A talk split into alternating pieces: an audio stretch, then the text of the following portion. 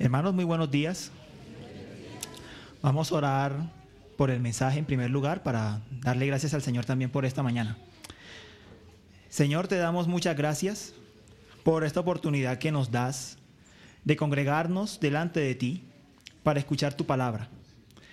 Ponemos esta serie que vamos a iniciar en este domingo acerca del libro de Jonás y pedimos, Señor, que seas tú, como decía nuestro anciano, corrigiéndonos, exhortándonos y animándonos para poner por obra esta palabra que será predicada, explicada. Señor, sé tú obrando en medio de nosotros. Nosotros no podemos hacer nada por nosotros mismos. ¿Qué de nosotros te podemos dar que antes no haya venido de ti? Ayúdanos, Señor, en nuestra debilidad y que seamos verdaderamente edificados por medio de este libro que tú has inspirado. Te lo rogamos, Señor. Amén. Bueno, mis hermanos, muy buenos días. Como les decía, esta mañana vamos a iniciar con una serie expositiva en el libro de Jonás. Vamos a estar cuatro domingos estudiando el libro de Jonás. Y lo que vamos a ver en esta historia es cómo la increíble gracia de nuestro Dios para con todas las gentes se hace visible. Vamos a notar en el libro de Jonás cómo Dios no hace distinción de personas. Dios es misericordioso con el creyente rebelde, en este caso Jonás. Dios es misericordioso con aquellos oyentes ocasionales, los paganos que se va a encontrar en el barco. Y Dios es misericordioso con el imperio más cruel y sangriento que había existido en, la historia hasta ese momento, el imperio asirio. Lo que vamos a ver es la increíble gracia de Dios para con todos. Y en particular, vamos a notar cómo Él nos llama a proclamar una y otra vez sus grandes misericordias. Con esto en mente quiero pedirles que por favor me acompañen al primer capítulo del libro de Jonás. Jonás capítulo 1, versículos 1 al 17.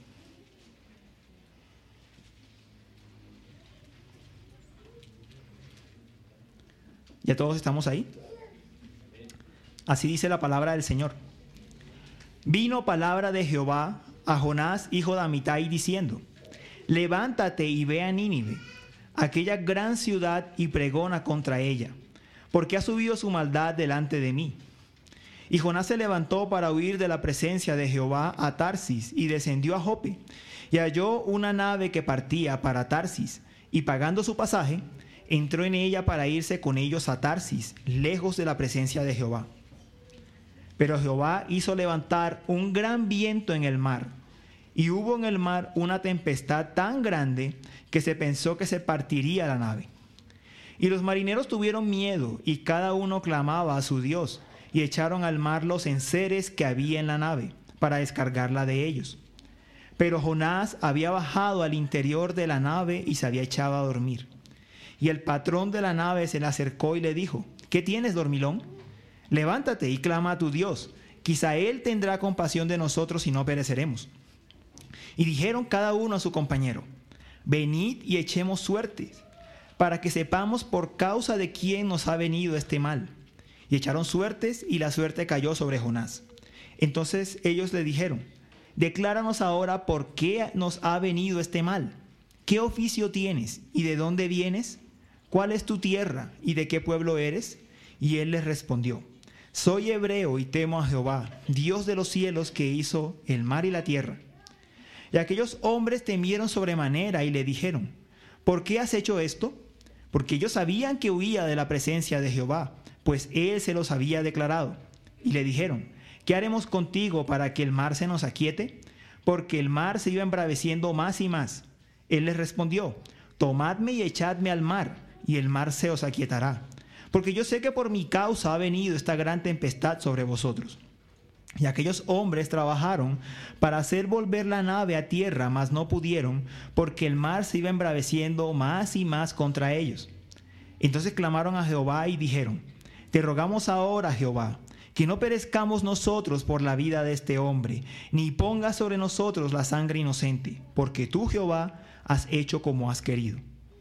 Y tomaron a, Jonás y lo echaron al mar, y el mar se aquietó de su furor. Y temieron aquellos hombres a Jehová con gran temor, y ofrecieron sacrificio a Jehová e hicieron votos.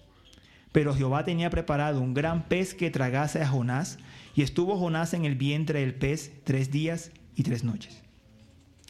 La enseñanza de hoy la titularemos La Gran Comisión y la veremos en tres puntos. Antes de desarrollar esos tres puntos, haremos una breve introducción al libro de Jonás, al contexto histórico y teológico. Y los tres puntos que veremos son, el primero, una comisión rechazada. El segundo, la comisión inesperada. Y el tercero, el fruto de la comisión inesperada.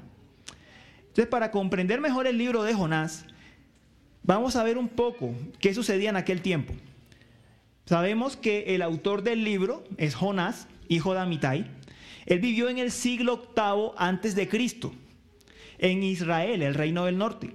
Eh, para contextualizar un poco, recordemos que Israel, la nación iglesia, estaba dividida en en ese momento en Reino del Norte, conformado por las 10 tribus, Reino del Sur, conformado por Judá, Leví y la parte de Benjamín que quedaba, eh, donde se encontraba la dinastía davídica y el templo. Eso es importante.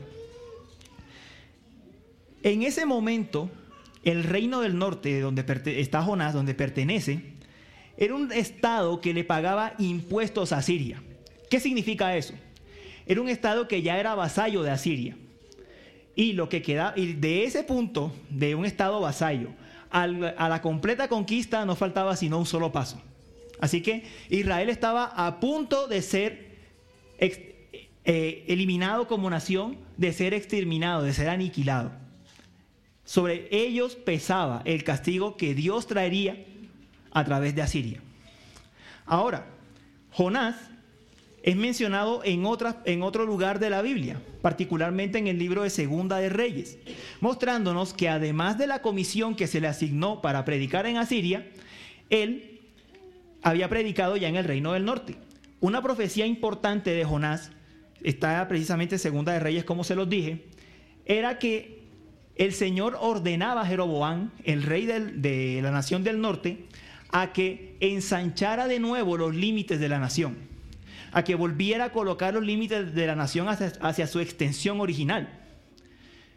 Jeroboam en efecto obedeció a esta orden, la nación se expandió a su territorio original, pero a pesar que Dios le estaba mostrando misericordia y gracia a la nación del norte, permitiendo que otra vez lograran tener el límite, el territorio que inicialmente, no, que inicialmente habían perdido, ellos no se arrepintieron de sus pecados. Dios les mostraba gracia y ellos respondían con más rebeldía. De hecho, Jeroboam, Jeroboam II, para ser más específico, se consideraba casi un semidios, era considerado Jeroboam el Grande. Todos se lo atribuían a él como el líder de la nación. Ahora, pasemos al imperio asirio, el que, el que va a recibir la profecía. Era el imperio más cruel de la época. Los babilonios, los egipcios, eran mansas palomas si nosotros los comparamos con los asirios. Realmente eran crueles. Ellos en la guerra practicaban la guerra psicológica, el pillaje, las violaciones, las torturas, sin contar los pecados comunes de pueblo raso. Eran realmente crueles. pero la situación de ellos es muy curiosa en este momento particular, porque el rey en este momento de la profecía de Jonás eh, se llama Adad Nirari III, que es un rey particularmente débil. Es considerado en la historia como un rey débil, un rey que perdió territorios, un rey que no era tan, tan fuerte como los demás reyes que habían estado en Asiria. Y en este contexto histórico precisamente es que el Señor envía a Jonás. Hermanos, nuestro Señor en el control del mundo, en el control providencial de todas las cosas, coloca precisamente un rey débil para enviar a su profeta y proclamar el mensaje del arrepentimiento. Veamos la increíble gracia de nuestro Señor. Cómo prepara todo el escenario para que Jonás vaya a Nínive y proclame a la ciudad para que la ciudad se arrepienta. Entonces tengamos en cuenta esto y podemos imaginar lo que pasaba por la mente de Jonás. Es un profeta que sabe que la nación del norte, la nación en la que él ministra, ha rechazado las promesas, ha rechazado la misericordia, que no es un, como nación no le tenían ningún tipo de respeto a la casa de David, la casa a la que habían sido dadas las promesas mesiánicas. Tampoco atendían el culto en el templo autorizado por el Señor, tipo de la obra de Cristo. Eran una nación apóstata, eran una iglesia apóstata. Lo único que les quedaba era la voz de los profetas que una y otra vez los llamaban a retornar al pacto, a retornar al Cristo prefigurado en la casa de David y en el templo. Y a este profeta le dicen, ve y dile a Nínive que se arrepienta. ¿Qué puede pensar él? Hermanos, él sabe que Israel está a punto de ser exterminado. Y ver que la misericordia del Señor se aparta de Israel, que el Señor los va a entregar a juicio. Y el Señor le permite que vaya a Siria a predicar, le dice que vaya a Siria a predicar. Él se consterna con esto. Realmente era chocante para él. Ese es el contexto de nuestro libro. El Señor había dicho en Deuteronomio 32, 21, yo llamaré a celos a este pueblo con un pueblo que no era pueblo. Eh, le suena a Romanos 11 también, ¿no? El Señor va a llamar a celos a Israel como la última alternativa, el último llamado para que regresen. No es solamente el llamado al arrepentimiento a Nínive, él les está recordando las palabras del pacto implícitamente. Les está diciendo, una nación que no era mi nación se va a arrepentir. Están próximos a ser juzgados. Con eso en mente entonces pasemos a los tres puntos de nuestro pasaje. Lo primero, una comisión rechazada. El pasaje comienza diciendo, vino palabra de Jehová. No es la palabra de cualquier hombre. Es la palabra de Dios y por tanto debe ser atendida, tanto por Jonás como por las personas que van a escuchar. Ahora bien, Jonás recibe este mensaje y debemos tener en cuenta que en el antiguo pacto la labor de los profetas era traer a la memoria del pueblo las disposiciones del pacto y también la nueva revelación que venía de parte del Señor. Ellos eran los pregoneros autorizados del Señor de los profetas se decía que ellos estaban delante de la presencia del Señor ministrando. Eso lo pueden encontrar en Primera de Reyes 17.1. Era lo mismo que se decía de los levitas en Deuteronomio 10, versículo 8. O sea, ¿qué quiere decir esto? Que están delante de la presencia del Señor. Y ese detalle es importante para lo que vamos a hablar un poco después. Esto quiere decir que en ellos moraba la unción especial del Espíritu de Cristo para que ejercieran el oficio profético para que recibieran la revelación del Señor de una manera única y especial. Con esto no quiero decir que los verdaderos creyentes de aquel tiempo no tenían el Espíritu, no, no quiero decir eso, sino que a los profetas se les confería el don particular, la unción especial de conocer la nueva revelación. ¿Por qué? Recordemos que la revelación no estaba terminada. Recordemos que la revelación que se cumple en Cristo no había culminado. Por esa razón, no eran todos los que tenían la, facultad de recibir la profecía, sino solamente unos pregoneros autorizados del Señor, hasta que la revelación se completase. Ahora vamos a ver un poco más de eso. Entonces, miren el caso de Jonás. Él está recibiendo una revelación única de parte de Dios. Ellos tienen que sujetarse a las palabras del profeta. Y el mensaje que el Señor da por medio de Jonás es que se levante y vaya a Nínive y pregone contra ella, porque, su mal, porque la maldad de ellos ha subido delante del Señor. Este es el mensaje, esta es la comisión que el Señor le entrega a Jonás el profeta. Lo que Dios le está diciendo a Jonás es que vaya al enemigo y le diga que va a ser destruido y le diga que debe arrepentirse, es un mensaje difícil para Jonás. Es un mensaje complicado para él. ¿Y por qué? Él mismo lo dice en Jonás 4, versículo 2.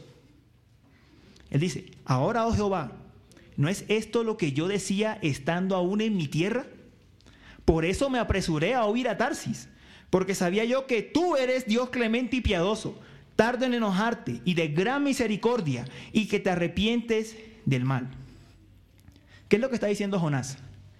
Yo sé que tú vas a perdonar. Yo sé que tú vas a salvar. Yo sabía que tú ibas a salvar a los ninivitas, por eso yo no quería ir allá. Es lo que está diciendo el profeta. Manos, Jonás tiene claro que cuando el Señor comisiona a su pueblo para que vaya y le diga a otros que se arrepienta, es porque el Señor quiere tener misericordia. Eso es lo que, eso es lo que Jonás sabe. Como dijo Joel Vicky hablando sobre este pasaje, él dijo, Jonás es probablemente el único ministro del Señor que no quiere ver frutos en su ministerio. Ese es Jonás, precisamente. Esto hace parte del carácter de Dios. Noten que Jonás en esta frase menciona eh, una, un refrán muy conocido dentro del pacto. Tú eres lento para la ira y grande misericordia. Eres clemente y eres bueno. Cuando el Señor comisiona a su pueblo, es porque Él tiene propósito firme de salvar en ese lugar. Ustedes recordarán en el Nuevo Testamento el ejemplo del apóstol Pablo. Él fue llamado a predicar en la ciudad de Corinto, una ciudad bastante conocida en la antigüedad por su inmoralidad. De hecho, se decía de con, con Corinto se hizo un verbo llamado corintizar, que describía lo peor de un sitio. Y se decía que una persona iba a corintizar o que en un sitio se corintizaba. Ustedes se pueden imaginar todo lo que ocurría ahí. Bueno, él es llamado a predicar precisamente en ese lugar. Y cuando él va a Corinto, él enfrenta una fuerte oposición de los judíos. Y el apóstol Pablo lo que hace es decir, yo limpio mis manos de ustedes y ahora me voy a los gentiles. ¿Y qué le dice Dios en el momento que él toma esa decisión? Le dice, mira, habla y no calles, no temas, porque yo estoy contigo y ninguno pondrá sobre ti la mano para hacerte mal, porque yo tengo mucho pueblo en esta ciudad. El apóstol Pablo no se rindió ante el primer fracaso con su propio pueblo. Se fue a los gentiles.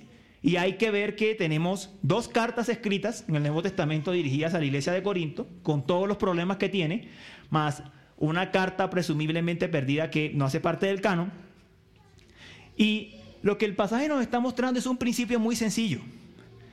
Cuando Dios comisiona, tiene propósito de salvar.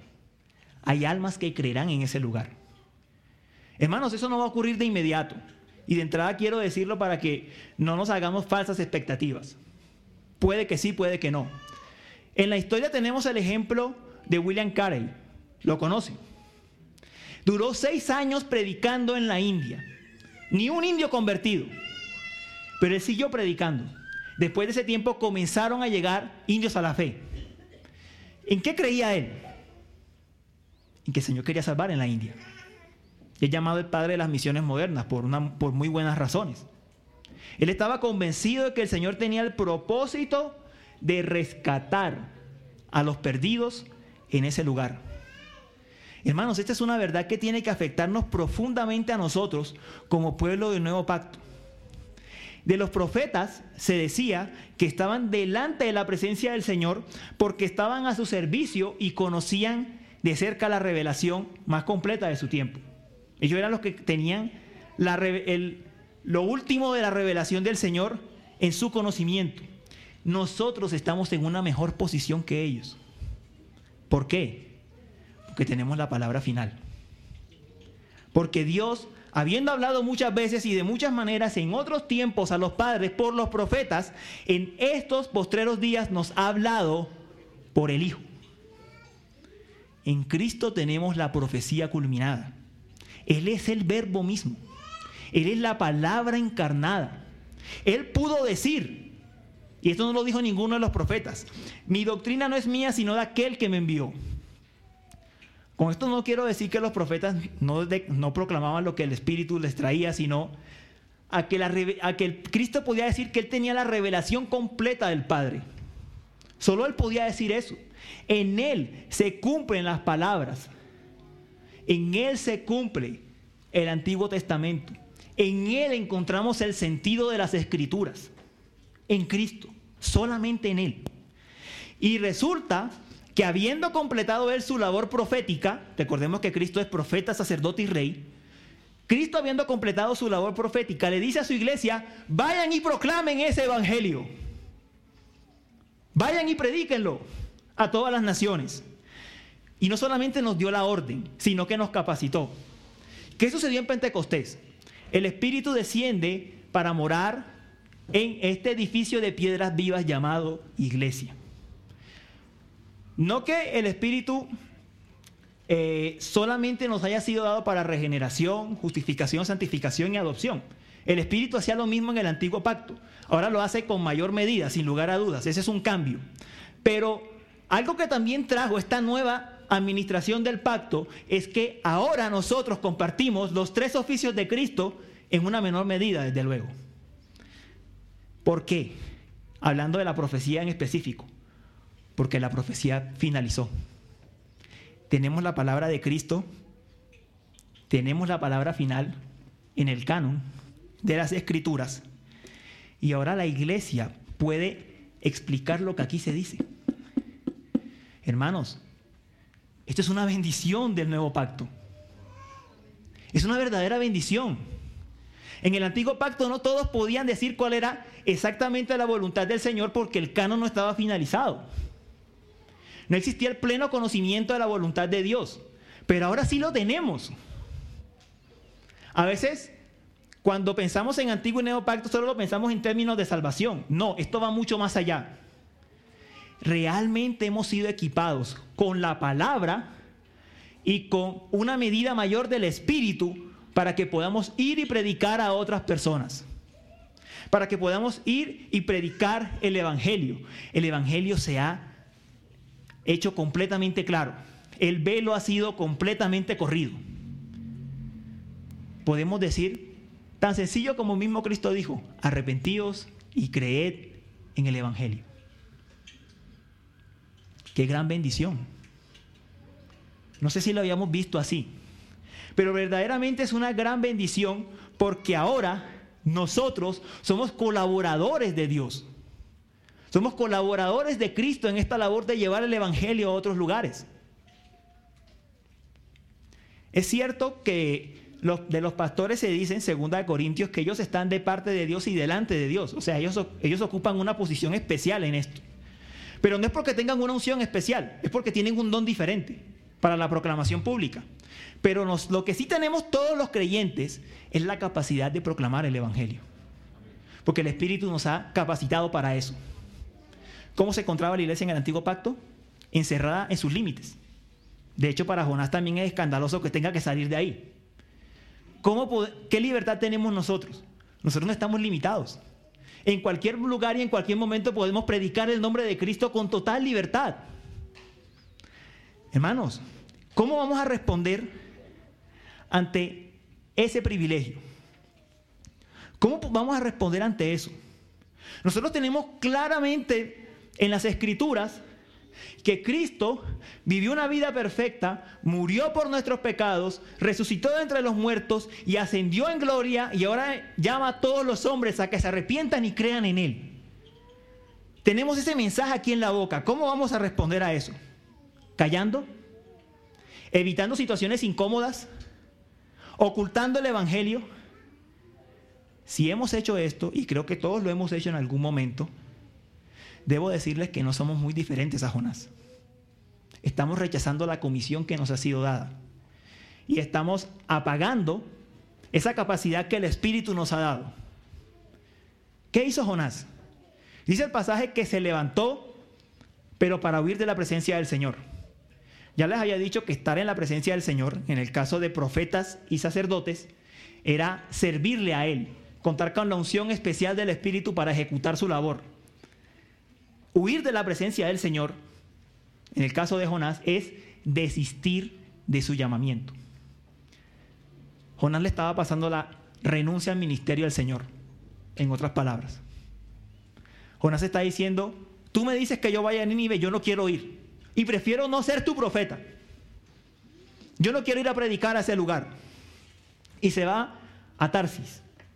Tarsis era conocido dentro del pueblo de Israel, y lo pueden comprobar en Isaías 66, 19, como un lugar donde, donde no había conocimiento de la religión de Israel.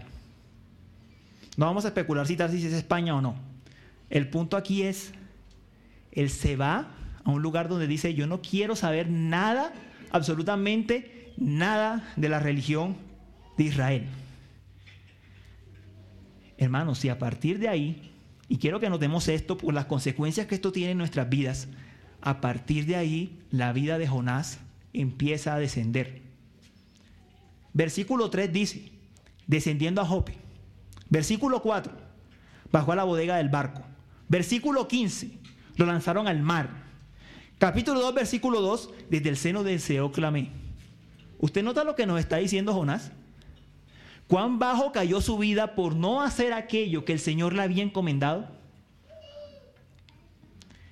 Y para terminar el recuadro, lamentable por cierto, termina en un barco lleno de gentiles, los mismos gentiles a los que él no quería predicarle. Así nos volvemos nosotros los creyentes, cuando no atendemos el llamamiento que se nos ha sido hecho. ¿Cómo vamos a responder? Vamos a callar el mensaje, vamos a ser rebeldes juntos con Jonás, contristando el Espíritu Santo de Dios por no obedecer. ¿Cómo vamos a responder a este llamamiento? Hermanos, estamos siendo equipados para hacer la obra de Dios.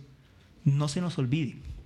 No estamos siendo equipados para, para encerrarnos en cuatro paredes a ver qué tanto tiempo podemos orar o qué tanto tiempo podemos leer la escritura. Si usted tiene problemas con eso, desde luego tiene que mejorar en esa parte de su vida. Y creo que todos tenemos luchas con eso. Pero la obra de Dios no se detiene simplemente en ver eh, qué tan piadoso, que a veces cae en el pietismo, qué tan piadoso puedo ser, qué, tanto, qué tantas obras religiosas puedo hacer, me refiero. La obra de Dios implica también proclamar esto que está en nuestras bocas proclamar este mensaje del Evangelio que nos ha sido dado. Hermanos, como congregación estamos siendo equipados. Sermones dominicales, escuela dominical, academia bíblica, grupos de discipulado. Estamos, ¿Para qué estamos recibiendo esto? ¿Lo estamos recibiendo para aprender a vivir mejor para la gloria de Dios? Sí. Pero también lo estamos recibiendo para que esta palabra la vivamos, la enseñemos en casa y la prediquemos a los perdidos. Para eso estamos siendo equipados aquí. Los santos son equipados para hacer la obra del ministerio, lo dice Efesios 4. Dios no nos está diciendo que nos hagamos todos pastores o todos maestros. No, no, no, no. Porque lo que Dios hace de hecho es más glorioso que eso. Él no vino a encerrarnos a nosotros. Él vino a hacer algo algo sorprendente y es que en tu vida cotidiana, con, las, con todas las personas no creyentes que tú compartes, tú les puedas predicar el Evangelio. Y te respalda el Espíritu de Dios haciéndolo. Hermano, ¿usted, ve la gloria de eso? ¿Usted ve cómo cómo el Señor prometió llenar de conocimiento la tierra con su gloria? ¿Y cómo Él hace esto por medio de nosotros, su iglesia? Aprovechemos los espacios que tenemos. Llevemos el Evangelio a los perdidos. Porque si no lo hacemos, bien podríamos vivir tranquilos con eso. Pero no significa que estemos en lo correcto. Hermanos, noten el caso de Jonás. Él estaba durmiendo en la parte más baja del barco. Estaba tranquilo tomándose la siesta. De hecho, el capitán lo dice que tiene dormilón. Él tenía su conciencia completamente cauterizada, él estaba muy tranquilo, aunque había rechazado la comisión que el Señor le había entregado. Nuestra paz, nuestra tranquilidad no es evidencia de que estemos haciendo la voluntad del Señor necesariamente. Esta es la regla, la palabra de Dios, para saber si estamos haciendo lo que Él nos ha dicho o si no lo estamos haciendo. Ahora, Hermanos, piense en esto. Si usted ha sido salvado por Jesucristo, ha sido traído a la fe, es porque usted ha sido atraído para hacer estas buenas obras. Una de esas buenas obras es compartir el Evangelio. Esto es un asunto de identidad. Si nosotros creemos que el mundo está loco, porque los hombres se creen mujeres, las mujeres se creen hombres, y ahora hay una gran cantidad de cosas que, que se salen de nuestra imaginación, si nosotros no hacemos lo que estamos llamados a hacer por identidad, el Espíritu Santo es como nuestro ADN, nosotros no somos muy diferentes a ellos. Porque habiendo sido rescatados por Cristo, queremos hacer las cosas del mundo. Habiendo sido rescatados para compartir este glorioso evangelio, una gloria que está en vasos de barro, resulta que queremos desechar esa gloria y no compartirla. Estamos llamados a predicar el evangelio. Esto, esto corre dentro de nosotros. Para esto hemos sido llamados y somos equipados no renunciemos a nuestros privilegios, hermanos. Este es un privilegio. Los santos del Antiguo Testamento se habrían gozado en tener semejante privilegio. Y nosotros lo tenemos hoy. Como decía el pasaje que leíamos eh, en la confesión de pecados de segunda de Pedro, todas las cosas que pertenecen a la vida y a la piedad nos han sido dadas. Todas mediante el conocimiento de aquel que nos llamó por su gloria y excelencia. Pero también nos hace una advertencia. Si no obedecemos en añadir más, y es cuál, procurad hacer firme vuestra vocación y elección, porque haciendo estas cosas, miren, la razón, porque haciendo estas cosas no caeréis jamás. ¿Por qué nos deslizamos en nuestra vida cristiana? Porque no hacemos lo que tenemos que hacer. Sabiéndolo, no lo hacemos. Pero nuestro Señor no nos quiere dejar sin esperanzas. No, no, no, ese no es el objetivo del pasaje. Nuestro Señor abre la herida y Él mismo la cierra. Miren, a pesar de la desobediencia de Jonás, Dios lo va a enviar a predicar a los gentiles. Miren la gloria del Señor. Aún en medio de la desobediencia, Dios va a imponer su santa voluntad y va a salvar. Y no digo esto para que nos gloriemos en nuestra negligencia, sino para que veamos que nuestro Señor es grandioso y magnífico. Y lo va a colocar en una situación tal en que Él va a tener que proclamar el Evangelio. Él va a tener que proclamar el mensaje de salvación a las personas que no querían. Prácticamente lo forza. Con eso en mente, vamos a pasar al segundo punto a la comisión inesperada. Miren que entonces Jonás después de esto se embarca en una nave para ir a Tarsis en compañía de algunos marineros, presumimos que de muchas nacionalidades, y dice en el versículo 4 que Jehová hizo levantar un gran viento en el mar y hubo en el mar una tempestad tan grande que se pensó que se partiría la nave. La palabra levantar que se usa aquí es el es el verbo, bueno, es la palabra hebrea, hotel, básicamente como si dijéramos hotel. Y es el término que se utiliza en Primera de Samuel 18:11, cuando Saúl tomó la jabalina y con toda su fuerza se la lanzó a David. Se nota la intención, ¿verdad?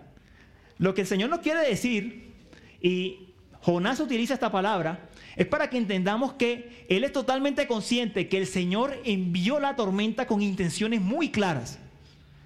Así como Saúl quería matar a David cuando le lanzó la jabalina, el Señor levanta la tormenta porque tiene propósitos en mente. Uno de esos propósitos va a salvar a los marineros que están en esa embarcación. El segundo va a llevar a Jonás a la boca del pez. Nuestro Señor va a obrar salvación. Ahora, cuando se ven en esta tormenta, el pasaje dice que los marineros tuvieron miedo y cada uno clamaba a su Dios. Como ellos creían que muchos dioses intervenían en el destino de los hombres, entonces comenzaron a orar a todos los dioses que tenían, eh, de los que tenían conocimiento para ver si alguno los salvaba. Cuando se dan cuenta que no consiguen nada, se dirigen a Jonás. Es lógico, ¿no? Si todos estos dioses no me responden, entonces el único que no ha clamado es el responsable de este desastre. Y se dirigen a Jonás. Y miren lo que sale de la boca del capitán. Hermanos, esto es impresionante. Dios va a utilizar un pagano para recordarle a Jonás cuál es su comisión. Hermanos, el versículo 2 que vimos ahorita, eh, que fue el donde el Señor le entrega la comisión, le dice, levántate y clama contra Nínive. En Reina Valera dice, levántate y ve. El versículo 6, cuando el capitán clama, le dice, levántate y clama a tu Dios.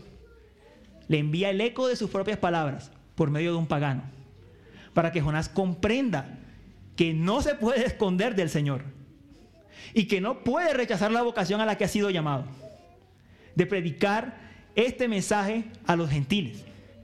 Dios lo está persiguiendo y Dios va a hacer que él declare lo que él solo sabe. Y lo vemos en el versículo 9. ¿Cómo le responde Jonás a los marineros?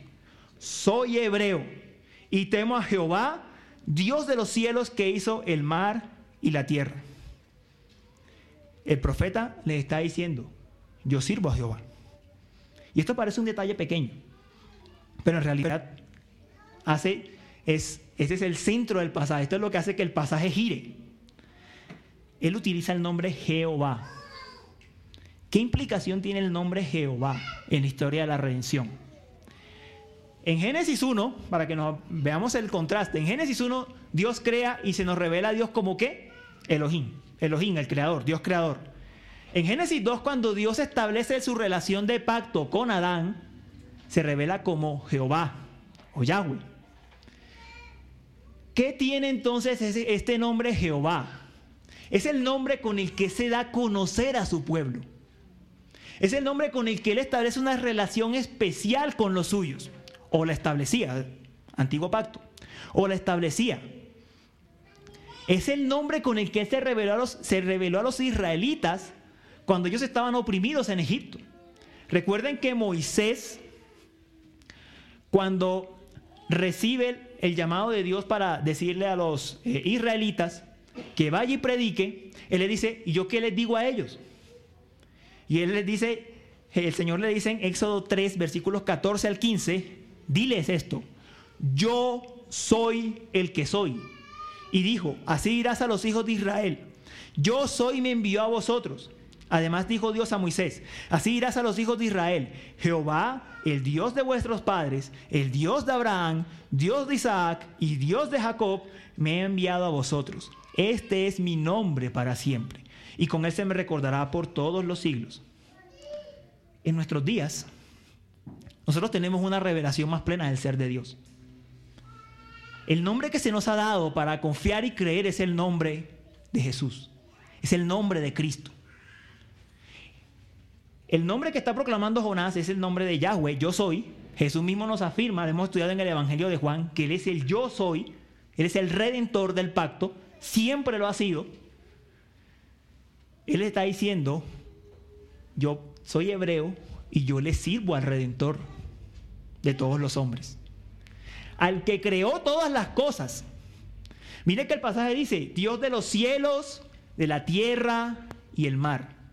Sí, yo sirvo al Dios que creó todas las cosas, pero es el Dios que redime y salva a su pueblo. Es el Dios especial que tiene una relación especial con su iglesia.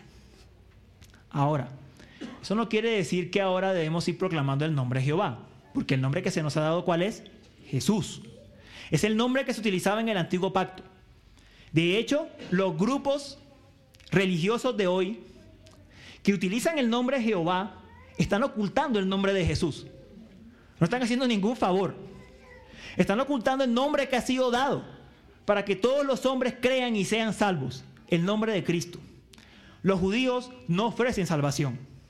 Los testigos de Jehová no ofrecen salvación porque entre sus muchas herejías ocultan el nombre de Cristo, el nombre del Salvador.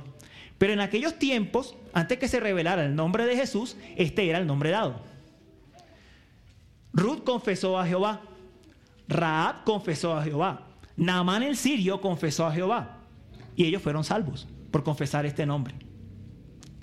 Ahora mis hermanos, noten que cuando los marineros escuchan esto, temen. Lo dice el pasaje, temen. Ellos no se están tomando lo que Jonás les está diciendo a la ligera. Él está diciendo algo muy serio. Jonás les está diciendo con, con esta pequeña frase que solo hay un Dios verdadero y ante él hay que rendir cuentas. Nos podemos imaginar a los marineros preguntándonos, ¿hay un solo Dios que está sobre todas las cosas? ¿Ese es el Dios de Israel? ¿Hay un solo Dios que creó todo? ¿Y ese Dios trajo una tormenta por este hombre? Hermanos, ellos han entendido que este Dios es un Dios personal. Este es un Dios personal. No es un ídolo que no sabe nada. No, no, no, no, no. Este es un Dios que establece relación con los hombres. Y esto es muy serio. Hermanos, los impíos afuera no les importa si los cristianos creen o no creen en Cristo. Este es un mundo pluralista y ellos dicen, bueno, que se reúnan en sus iglesias y hablen y digan lo que quieran. A tampoco les importa si realmente hay un Dios creador. Pueden vivir con esa idea mientras no se relacione con ellos. Pero para un pagano es chocante que le digas, ese Dios pide cuentas a todos los hombres. Ese mensaje es chocante. El Evangelio no debe ser ocultado, mis hermanos. Dios es muy claro. O crees en Cristo y te salvas, o sigues en tus caminos y sigues en tu condenación. Este es el mensaje que ellos están escuchando. Este Jehová les está demandando cuentas. No es un ídolo más en su panteón de ídolos, no. Él es el único Dios verdadero. Y ese Dios fue capaz de enviar una tormenta por una persona. Hermanos, por una persona. Vean la relación tan personal que Dios tiene con su pueblo. Amigos que nos escuchan, nuestro Dios no es un Dios indiferente. Estás en problemas si no estás sometido a este Dios, al único Dios verdadero y a su Hijo Jesucristo que nos ha enviado. Serios problemas. Alguno puede pensar, bueno, eso eran ellos que tenían muchos ídolos, que eran muy religiosos, tenían sus altares, iban a cultos paganos, pero yo no hago eso. Cualquier cosa, escúcheme bien, cualquier cosa que tú pongas por encima de Dios y te inclines ante ella y consuma tu vida, tu tiempo, tu servicio, tus intereses, ese es tu ídolo. Ese es tu ídolo. Tal vez no en una forma visible, pero si Dios no ocupa el centro en tu vida, un ídolo lo está haciendo. Nadie puede servir a dos señores. Nadie. Porque o amará uno y aborrecerá al otro, o aborrecerá uno y amará al otro. Estamos en serios problemas, están en serios problemas aquellos que no han creído. Dios va a demandar cuentas. Los ídolos piden satisfacción. Los ídolos piden ser adorados. ¿Cómo? Dando rienda suelta a todos esos deseos pecaminosos. Esa es la forma de rendirles culto a los ídolos. Cuando un borracho, cuando un alcohólico toma su botella y se dedica a sus largas borracheras. Él está dando culto a su ídolo. Cuando un hombre casado se encierra en su casa, en un cuarto, con una computadora, a buscar pornografía, él se está inclinando a ese ídolo. Esto es serio, hermanos. Esto es muy serio. El hombre no ha cambiado. Han cambiado las formas, pero el hombre no ha cambiado, es el mismo. Es el mismo ser humano. Y el mensaje de Jonás es el mismo de hoy. Solo hay un Dios. Y si no estás a cuentas con ese Dios que creó los cielos y la tierra y el mar, estás en problemas. Porque ese Dios va a demandar de ti tu vida para condenarte. Hermanos, nosotros éramos muchos de esos. Pero ahora hemos sido lavados, hemos sido justificados, hemos sido santificados por nuestro Señor Jesucristo. ¿Qué vamos a hacer con este mensaje? ¿Qué vamos a hacer con él? ¿Acaso lo vamos a callar? ¿O vamos a, tener misericordia? La misma misericordia que nosotros recibimos para proclamar este evangelio. Jonás lo hizo de manera forzosa. Él no quería proclamar este mensaje. Pero a nosotros se nos invita hoy a que lo hagamos voluntariamente y de buena gana. Que proclamemos este evangelio. Que lo llevemos a otros. Este mensaje no necesita hacerse relevante. Eso es una mentira. Tenemos que hacer el evangelio relevante. Eso es falso. Esa es una herejía salida del infierno. Jonás no tuvo que hacer su mensaje relevante.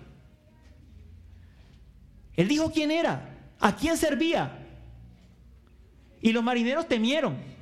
Este es el mensaje que hace temblar al pecador. Este es el mensaje que hace que o te arrepientas u odies más a ese Dios y a sus mensajeros. No hay otro mensaje. Es este. Y nos ha sido dado el ministerio de la reconciliación para que llevemos este mensaje a todos los hombres. Jonás no quería hacerlo. Dios de su misericordia hoy nos llama a que lo hagamos. Miren qué bueno ser, qué bueno es nuestro Dios. Todas estas cosas han sido dadas para edificarnos a nosotros y han sido escritas para nuestro consuelo y para nuestra edificación. Dios nos llama hoy a que no sigamos el ejemplo de Jonás para que proclamemos su evangelio de buena gana con los grandes privilegios que ya vimos que tenemos. Pero este mensaje dio sus frutos, hermanos.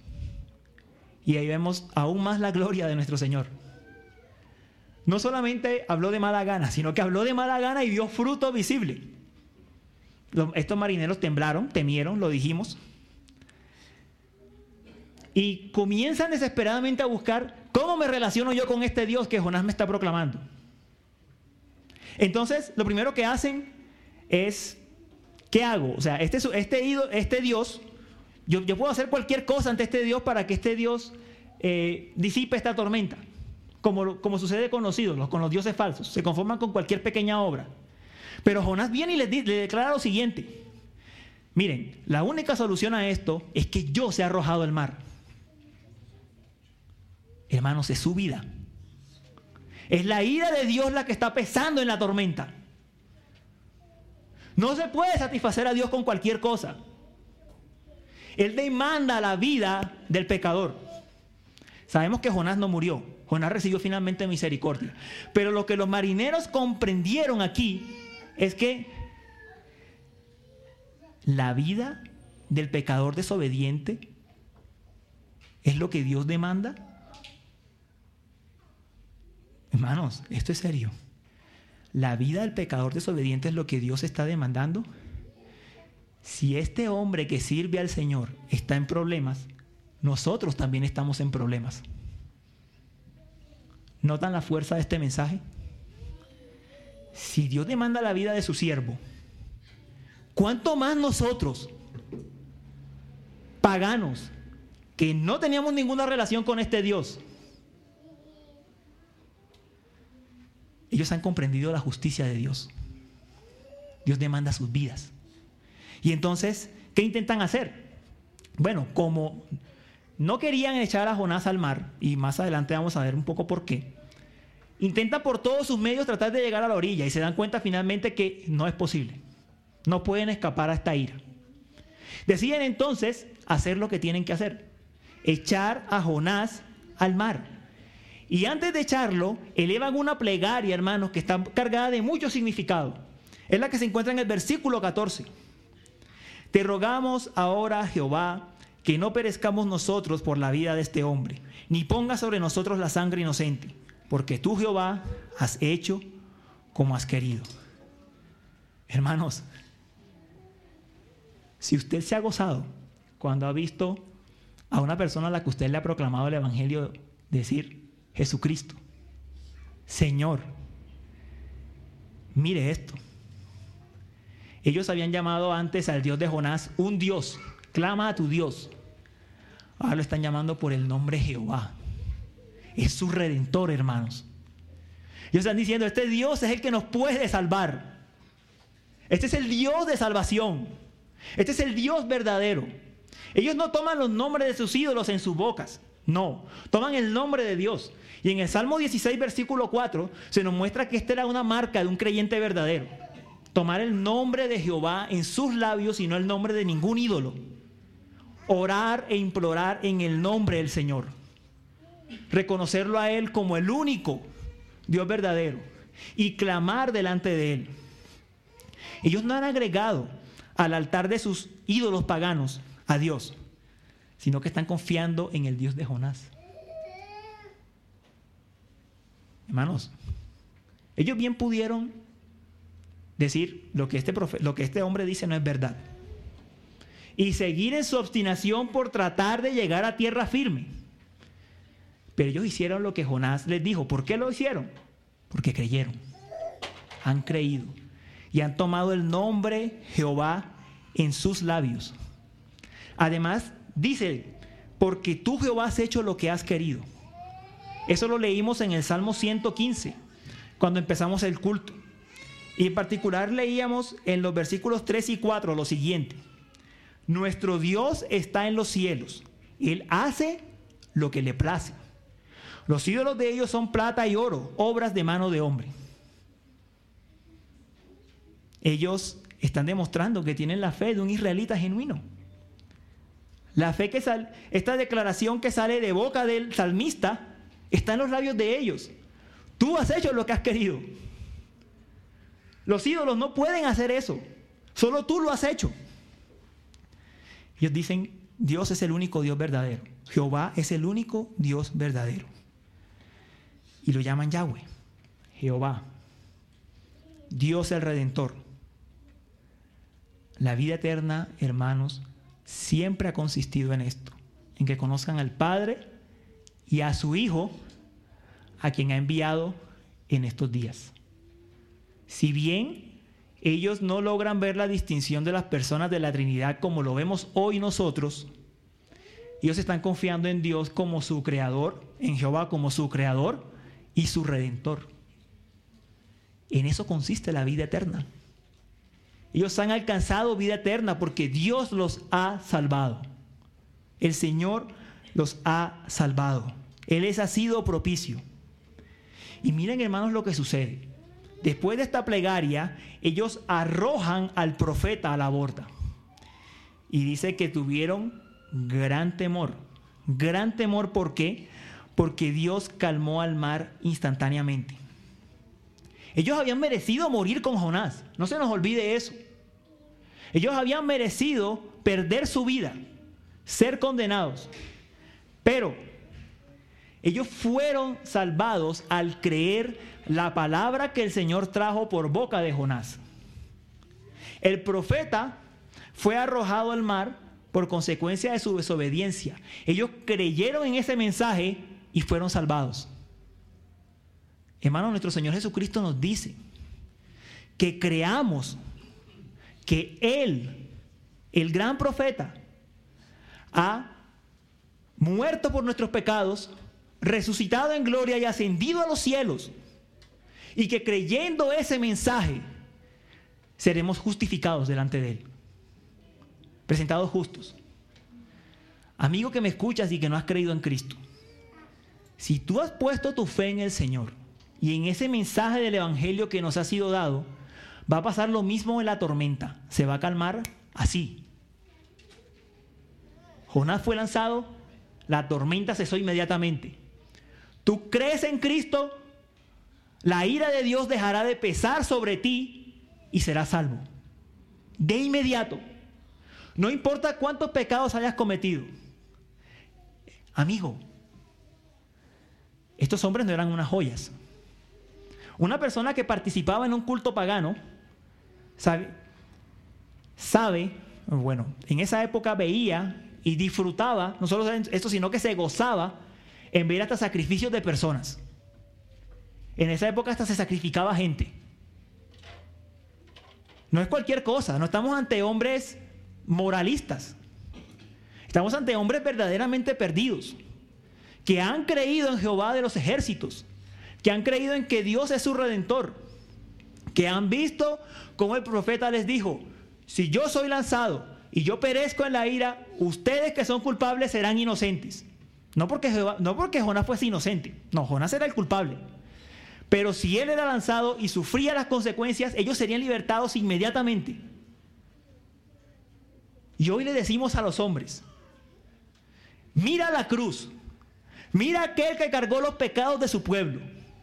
Y si tú crees que Él padeció por tus pecados, serás librado, serás salvado de la condenación eterna.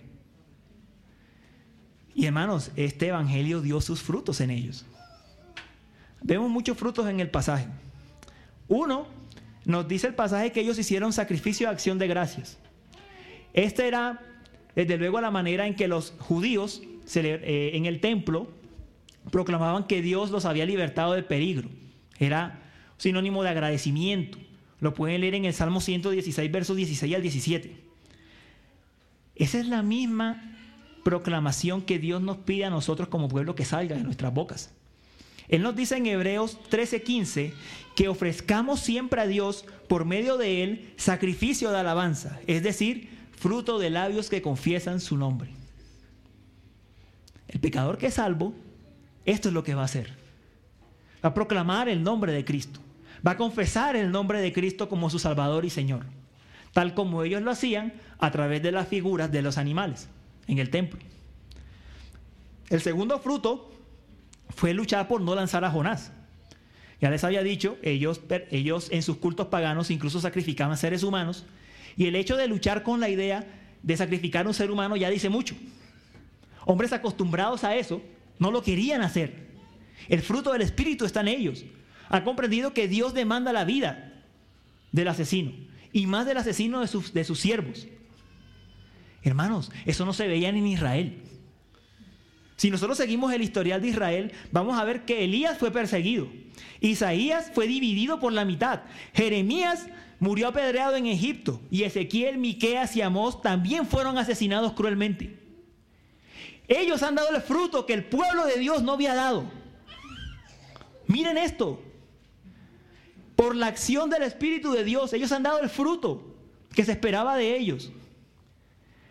Y lo otro es que hacen votos de obediencia al Señor. Votos de obediencia. Ellos dicen, por tus grandes misericordias, Señor, ahora yo me ofrezco como sacrificio vivo, para que conociendo cuál es tu voluntad agradable y perfecta, yo la haga. Se están ofreciendo a sí mismos para obedecer al Señor y seguirle en todo lo que Él dispone. Hermanos, el Dios creador es Salvador.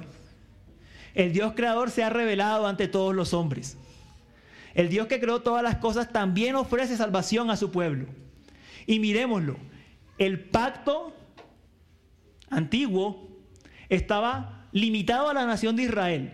Y aún así el Señor seguía salvando gentiles. Miren esto. Y ahora, hermanos, cuánta misericordia vemos nosotros si el pacto ha sido abierto a todas las naciones para que por un mismo espíritu judíos y gentiles confesemos el nombre del Señor. Si vemos la bondad del Señor en el tiempo de Jonás, miremos la gran bondad como se ha manifestado mucho más ahora. Para que todos conociendo el nombre de Cristo lleguen a la verdad y sean salvos. ¿Cómo vamos a responder como eso, iglesia? ¿Cómo vamos a responder ante la gran misericordia de nuestro Señor? El Señor hace su obra siempre, a pesar que la iglesia desobedezca el mandato. Eso es cierto. Pero miremos las promesas que tenemos. Miremos lo que Dios ha hecho. Miremos cómo Él nos ha llamado a proclamar este mensaje a todas las naciones, prometiendo que si nosotros vamos y cosechamos con Él, vamos a cegar juntamente con Él. Y tendremos el gran regocijo de ver almas siendo salvadas para el Señor. Bueno, ¿y qué pasó con Jonás? Para terminar. El pasaje dice que Dios preparó un pez para que allí él no muriese, para que fuese preservado con vida. Dios no eliminó a Jonás, no lo desechó. Hermanos, Dios no nos ha desechado.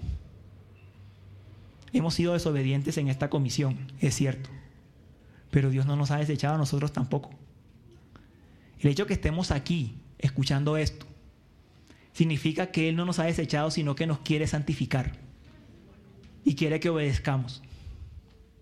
¿Cómo vamos a responder ante la gracia del Señor? ¿Con más desobediencia?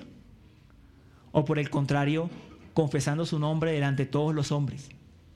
Vecinos, compañeros de trabajo, compañeros de universidad, de colegio. ¿Cómo vamos a responder a este llamamiento que Dios nos hace de llevar su mensaje?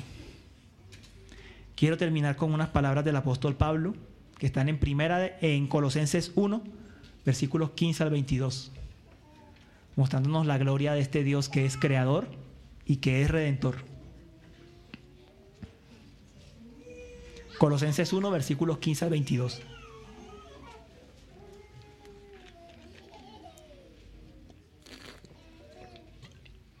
¿Estamos ahí?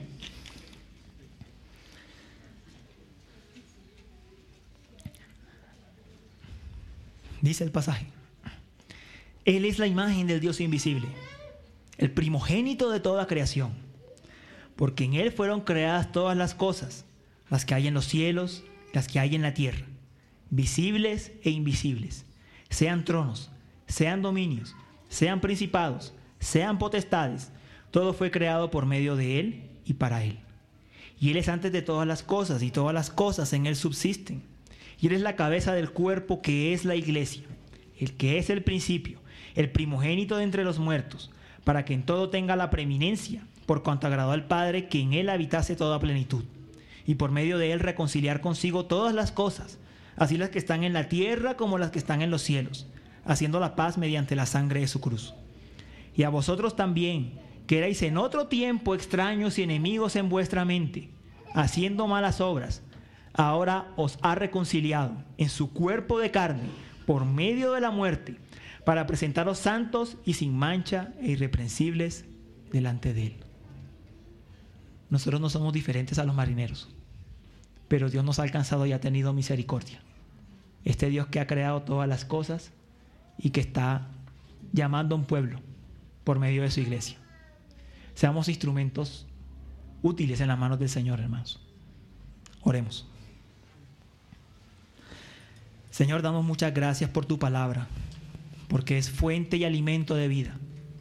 ¿A dónde podremos ir, Señor, si solo tú tienes palabras de vida eterna? Y nos llamas a la acción. Nos llamas a llevar este evangelio a las gentes, a todos los que no te conocen, Señor. Por favor, enciende nuestros corazones con, una, con un afecto, una piedad y un celo genuino por llevar este mensaje a quienes no han creído en ti, Señor. A proclamar el Evangelio genuino, el Evangelio que, con el que hemos sido alcanzados, para que ellos también crean y tengan vida eterna. Ayúdanos como iglesia, Señor. Necesitamos la obra de tu Espíritu ayudándonos y socorriéndonos en este momento para hacer tu obra, para hacer tu voluntad y atender tu comisión. Te lo rogamos, Señor.